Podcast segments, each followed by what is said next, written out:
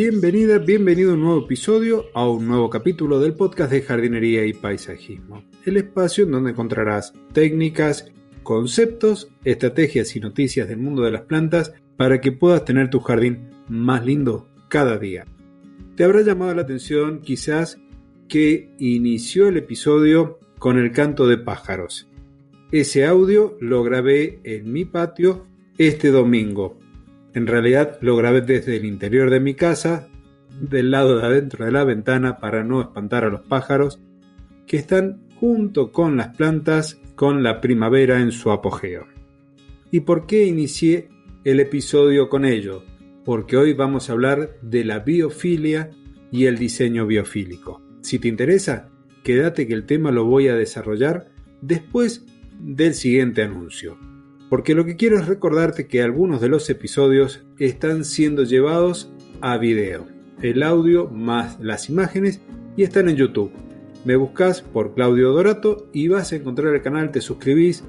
Ya hay más de 3.000 suscriptores en este momento y gracias por el aguante a todos aquellos que ya están siguiendo al canal.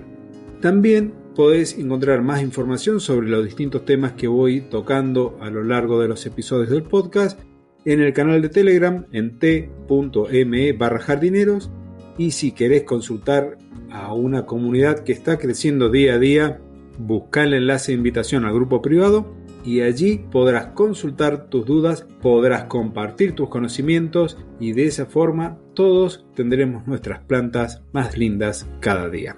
Y ahora sí, comenzamos con el desarrollo del tema de hoy y voy a empezar con lo que es la biofilia.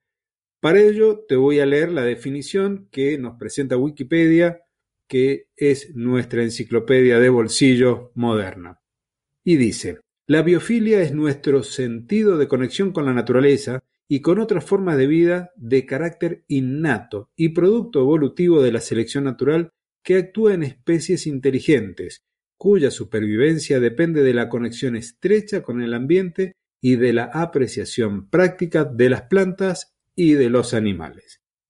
Esta biofilia, este amor por la naturaleza, por todos los seres vivos, los animados e inanimados, como también se los suele conocer, nos permite tener una sensación de bienestar muy, pero muy particular.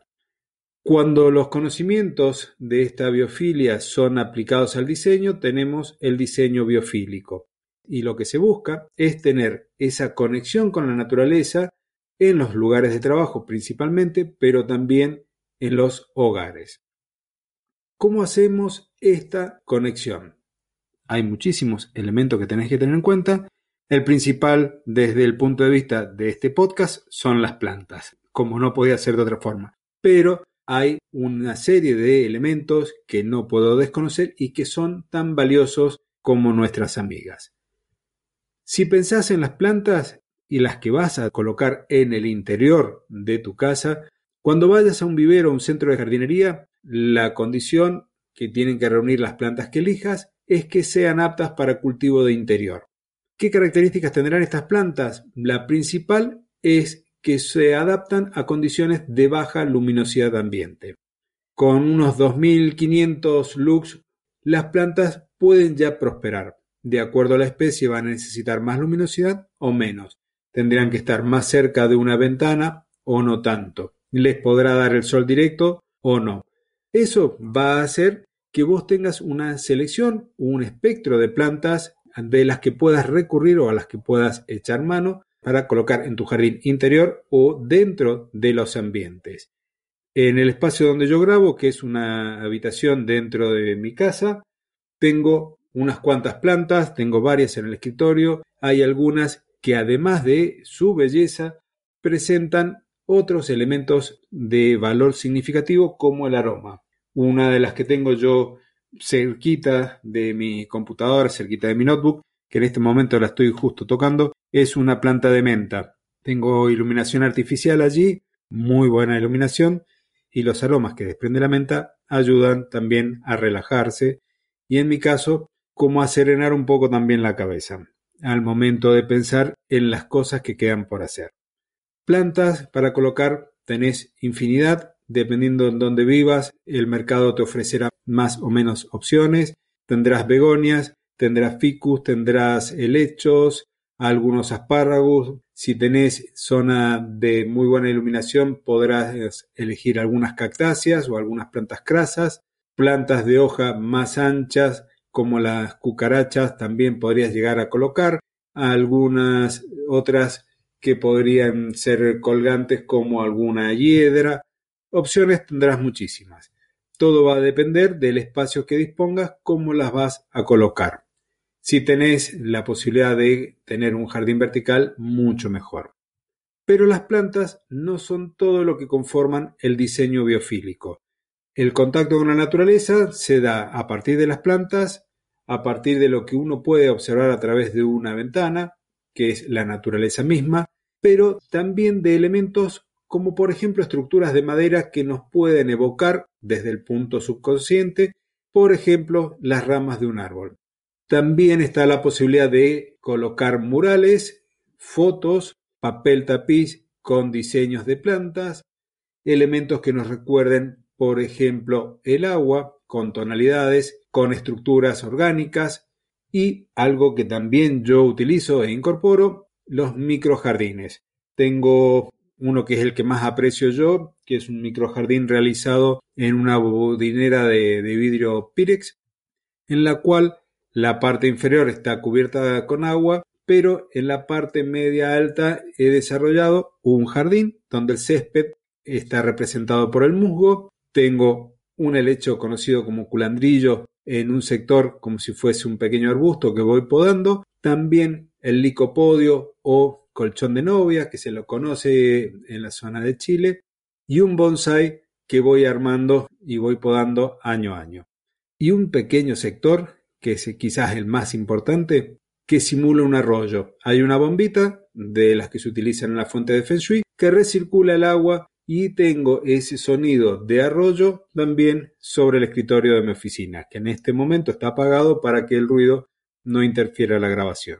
Es una forma también de llevar la naturaleza al interior de la casa. ¿Qué otras cosas tendrás que tener en cuenta? La iluminación. Si podés imitar lo que ocurre en el ambiente exterior, esas variaciones de luz, eso el cerebro lo agradece porque continúa con el ritmo biológico nuestro del día y de la noche. Otro elemento fundamental es la presencia de brisas. Las brisas, que pueden ser más o menos frescas, ayudan a mantenerlo a uno despierto y concentrado. Entonces es un elemento que también podrías pensar en incorporar para tu trabajo, para tu bienestar. Un elemento más es el sonido. Aquí podés incorporar también la naturaleza a través de audios o a través de música que te lleve a relajar. Todo este tipo de elementos que estamos hablando, la luz, las brisas, las plantas, la distribución del mobiliario, las formas orgánicas, láminas, las aberturas que te permiten observar la naturaleza que está ahí afuera de, tu lugar de trabajo, de tu lugar de descanso en la casa, todo eso forma parte de este diseño biofílico, todo contribuye a un bienestar de la salud de las personas que están ahí. Más relajados, mejor situación frente al estrés, te ayuda a superarlo mejor y hay otro conjunto de elementos que también te están beneficiando. Creo que no se me está quedando nada dentro de lo que tenía yo en la escaleta hoy para comentarte. Espero que esta información, que ha sido dentro de todo breve, te ayude, te sirva, te guste. Y si es así, que me lo hagas saber a través de algún comentario, de la valoración positiva, de compartir este episodio del podcast y nos estamos encontrando el próximo jueves en una nueva edición del podcast de jardinería y paisajismo. Hasta entonces.